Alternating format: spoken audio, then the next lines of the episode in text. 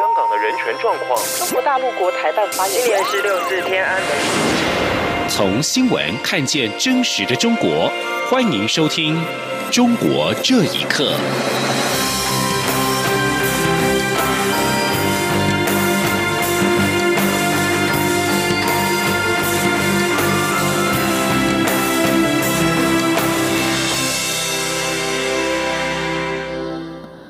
各位好，欢迎收听《中国这一刻》。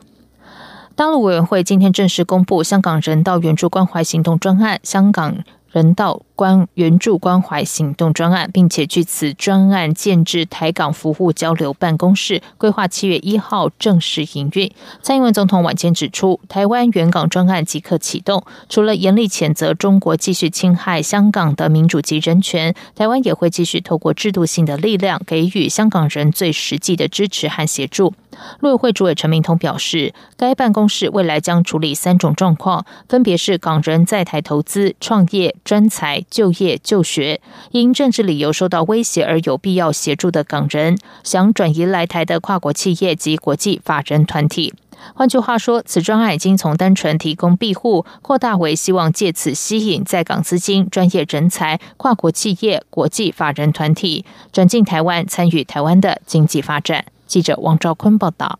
陆委会主委陈明通表示，香港人道援助关怀行动专案由政府挹注必要经费，希望为进入台湾需要协助的港人、香港跨国企业及国际法人团体提供亲切、便捷的服务及基本照顾，并吸引香港资金及专业人才，壮大台湾经济发展。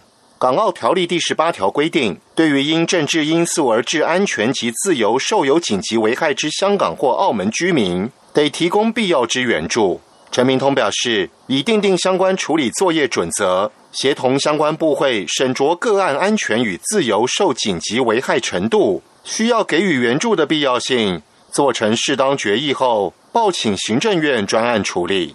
陈明通特别强调，香港人道援助关怀行动专案。是援助，不是援救。他说：“最简单的前提就是他是进入台湾，我们才根据法律给予协助。我们这个是援助，是 supportive，不是 rescue。那那个这这个很大的差别。我们不是 rescue，不是救援，我们是 supportive。啊，他进来有这种状况的时候，我们才给予必要的协助。”陈明通指出，执行专案的台港服务交流办公室。是在台港经济文化合作策进会现有平台下特别成立的对外服务窗口。该办公室设置咨询服务、专案管理、行政事务三组，提供港人来台就学、就业、投资创业、移民定居以及跨国企业、国际法人团体来台等专案咨询与协处服务。同时，在兼顾国家安全前提下，依据既有法律规范及公司协力方式。务实处理港人人道援助及关怀事宜。陈明通表示，该办公室其中一支服务专线号码二七零零三一九九，代表我方对香港的善意九九，也象征各方坚守的普世价值将绵长更久。中央广播电台记者王兆坤台北采访报道。美国国务卿蓬佩奥和中共中央外事办主任杨洁篪在当地时间十七号与夏威夷进行会谈。路透社报道，美国国务院发表声明指出，双方针对 COVID-19 武汉肺炎进行讨论。蓬佩奥要求，为了遏制疫情，两国必须要全面透明化资讯分享。根据路透社报道，杨洁篪在会议中强调。中美合作是唯一正确的事，并要求美国必须要谨慎、正确处理和台湾相关的问题。在香港问题方面，杨洁篪呼吁美国不要在言语或行动上干预香港事务。中国也反对七大工业国集团插手香港事务。在新疆问题上，对于美国总统川普十七号签署二零二零维吾尔人权政策法案，杨洁篪说，中国对此表示强烈不满。美国国务院发言人欧塔加斯稍早也以新闻稿表示，蓬佩奥和杨洁篪就美中关系交换意见。蓬佩奥提及美国重要利益，强调双方有必要在商业、安全及外交领域建立完全互惠往来。但欧塔加斯没有提及双方是否有达成任何协议。而就在杨洁篪和蓬佩奥刚于夏威夷结束会谈，中国官方新华社就报道，今天开始的中国全国人大常委会第十九次会议将会审议港版国安法草案。国际人权组织民主联盟近日发布了最新的各国年度民主认知指数。资料显示，中国民众相信中国有足够的民主。不过，有武汉市民受访时认为这个结果并不准确。学者则是认为，在中国做民调的困难之处在于民众担心承担政治风险。报告撰写者也表示，他理解中国的被调查者可能会担忧遭到政府报复。请听以下的报道。在民主联盟的这项民调结果中，认为本国欠缺民主的中国人比例只有百分之十，只略高于台湾的百分之九，但远低于美国的百分之三十六。武汉市民刘东东在接受自由亚洲电台采访时，直言这个调查结果不准确。刘东东说：“我啊，我在中国生活了五十多年，经历了各种各样的事情，我知道中国完全没有民主。很多人跟我一样，不光是我，你你看啊，我们这里的抖音有很多评论啊。”关于我们这个国家什么的，像我这样的人，估计超过了百分之七八十了。报告的主要撰写者之一弗雷德·德沃受访时解释说，这次调查的抽样委托了专业调查公司，采取的方法是在网站和手机应用的界面发布调查邀请，在中国可能是娱乐网站或是像微信这样的手机应用程式。他强调，这些结果是被调查者的主观理解，而不是客观事实。并且这些调查结果与国际上其他一些调查机构对中国的调查相近。德沃表示，虽然他们的调查都是以匿名的方式，但他也理解中国的被调查者可能会担忧遭到政府报复。身在美国纽约的《北京之春》荣誉主编胡平认为，虽然中国民众中有些人也许会反民主，但不会认可中国就是民主体制。胡平说：“也许有一些人，他宁肯接受目前这个制度。”但是绝不会认为现在这个制度就是符合民主，这点应该我觉得他们略有知识的人都应该是很清楚的。基本上是左中右五毛六毛加在一块都认同的。胡平指出，在中国做民调，针对公众事件才能得到比较真实的资料，因为大家都在谈论，就意味着这不是敏感的话题，民众也比较愿意说出自己的看法。经济学家杂志下属的情报社，二零一九年发布了全球民主指数。这项调查以熟悉各国情况的专家为主，同时兼顾一些普通民意的调查。在一百六七个国家的民主指数排名中，中国位居第一百五十三位。央广新闻整理报道：中国大陆持续收紧对网络的监控，把目标指向网络文学创作。除了要求加强出版管理、建立内容审核机制，作者以后也要受到实名制规管。由于网络文学常会以影射手法揭露社会黑暗面，分析认为，当权者实行实名制注册是一种预防及控制的手段。请听以下的报道：近年网络文学在中国蓬勃发展，引起官方重视。中国国家新闻出版署近日发出通知，要求加强网络文学出版管理。网络文学出版单位需建立网络文学内容审核机制。并实行网络文学创作者实名注册制度，作者依然可以用笔名发表，但上载文章时必须要实名登记。独立中文笔会秘书长张玉认为，在中国，网络文学作者通常会以影射手法揭露社会黑暗面，像是揭露地方官员或是某些公司的贪污腐败，就可以在网络上以小说的形式发表。为了避免犯禁，这一类故事的主角。通常采用虚构的名字，作者一般都不会用真实的姓名。张玉认为，新规定对于文学创作非常不利。他说：“实际上呢，就打击了这些人的创作的积极性。他怕那个犯规。这个从文学呃创作的角度来说，这肯定是呃不利的。呃，要不然很多人为什么呃愿意？”呃，用笔名而不愿意用实名呢，动不动他就可以给你扣个帽子，说是低俗啊、黄色。香港开放杂志前执行编辑蔡咏梅表示，当权者深知网络文章的影响力，对作者实行实名注册是出于有备无患的心态。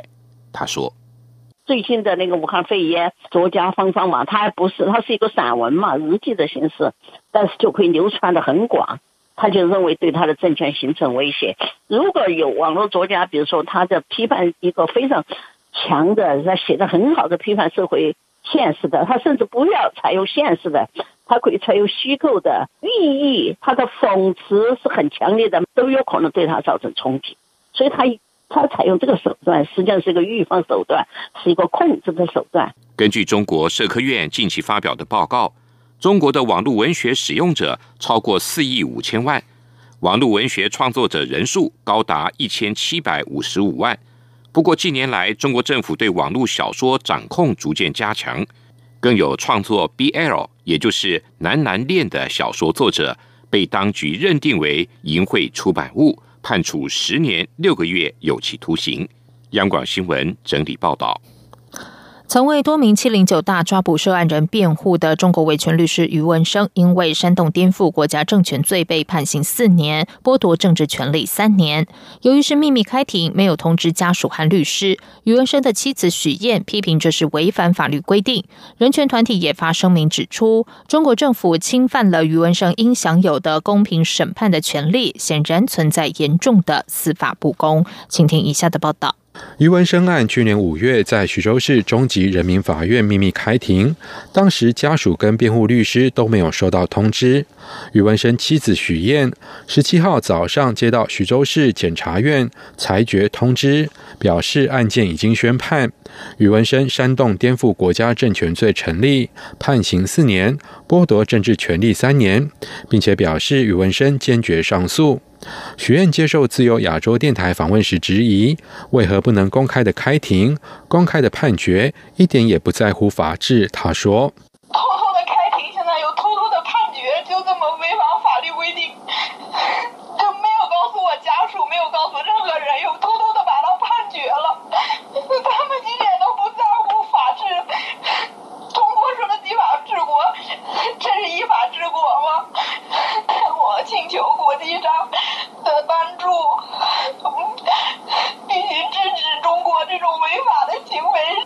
实验聘请的辩护律师谢阳批评案件的审讯跟判决过程脱离了现行刑事诉讼法框架。谢阳说：“那很可能就是说，当时这个案件开庭的时候，刘文新有可能跟当局之间有一个妥协啊。那么妥协以后，可能他开完庭，庭一庭以后，当局没有兑现。”他给任文新律师的这个承诺，那么任文新律师肯定就不配合他们。他们想试图通过这个长久的这个积压，能够削减他的这种呃意志力，以求他能够妥协。余文生二零一八年一月发表修宪公民建议书后被带走，同年四月被以煽动颠覆国家政权罪和妨害公务罪批捕。美国之音报道，总部设在华盛顿的无政府组织中国人权捍卫者十七号针对余文生被秘密判刑发表声明，要求中国政府立即无条件释放余文生，并且恢复他的公民政治权利。声明指出，余文生因为行使言论自由权利，并且履行人权律师的职责而被当局起诉，显示此案存在严重司法不公。声明还表示。